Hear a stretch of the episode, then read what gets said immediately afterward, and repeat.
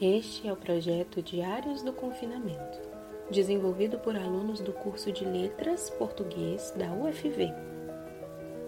Estamos aqui para te contar um pouco da obra Diário de Anne Frank. Você já ouviu falar dela? Anne foi uma menina de apenas 15 anos que teve que se esconder num cômodo secreto, o anexo, junto com toda a sua família e outras pessoas por mais de dois anos.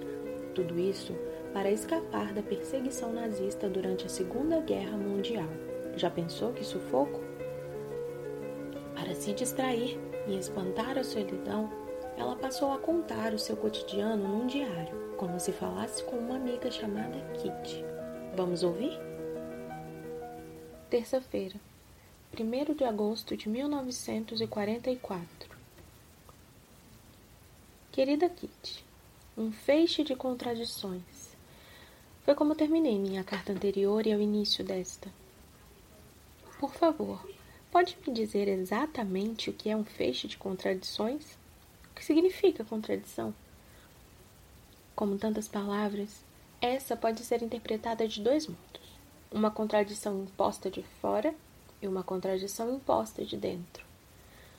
A primeira significa não aceitar as opiniões dos outros, sempre saber mais, ter a última palavra Resumindo, todas aquelas características desagradáveis pelas quais sou conhecida. A segunda, pela qual não sou conhecida, é meu segredo.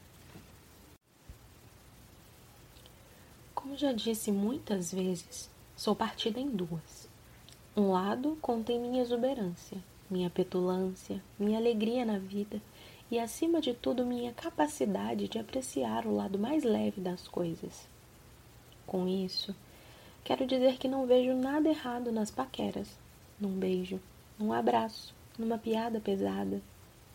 Esse meu lado costuma ficar à espreita para emboscar o outro, que é mais puro, mais profundo e melhor. Ninguém conhece o lado melhor de N, e é por isso que muita gente não me suporta. Ah, eu posso ser uma palhaça engraçada por uma tarde, mas depois disso todo mundo se enche de mim por um mês. Na verdade, sou aquilo que um filme romântico representa para um pensador profundo. Uma simples diversão, um interlúdio cômico, algo a ser logo esquecido.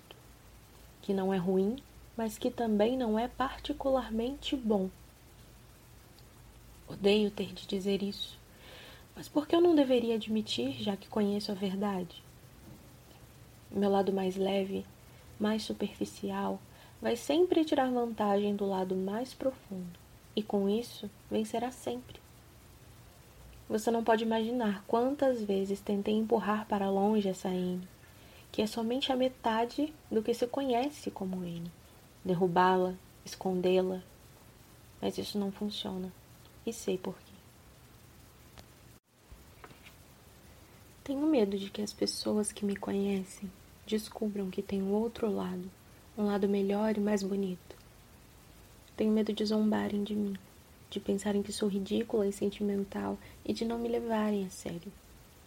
Estou acostumada a não ser levada a sério, mas somente a N leviana consegue lidar com isso. A N mais profunda é fraca demais.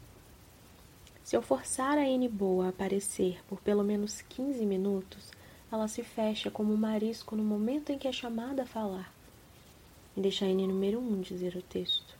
Antes que eu perceba, ela desapareceu. Assim, a N boa nunca é vista acompanhada. Ela nunca aparece, ainda que quase sempre assuma o palco quando estou sozinha.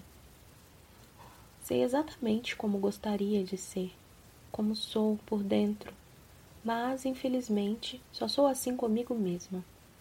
E talvez seja por isso, não, tenho certeza de que este é o motivo que penso em mim como uma pessoa feliz por dentro. E os outros pensam que sou feliz por fora. Sou guiada pela N pura, de dentro, mas por fora sou apenas uma cabrita dando saltos, forçando a corda a qual está amarrada.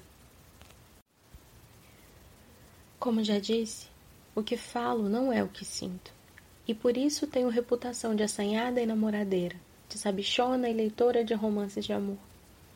A N jovial gargalha, dá uma resposta ferina, encolhe os ombros e finge que nem liga. A N quieta reage do modo oposto. Se estou sendo completamente honesta, tenho de admitir que isso me importa. Que tento arduamente mudar, mas me vejo sempre diante de um inimigo mais poderoso. Uma voz dentro de mim soluça. Veja só, foi nisso que você se transformou. Está rodeada por opiniões negativas, olhares desanimados e rostos zombateiros, pessoas que não gostam de você. E tudo porque não escuta o conselho de sua metade melhor. Acredite, eu gostaria de escutar, mas não dá certo. Porque se eu ficar quieta e séria, todo mundo acha que estou representando outro papel e tenho de me salvar com uma piada.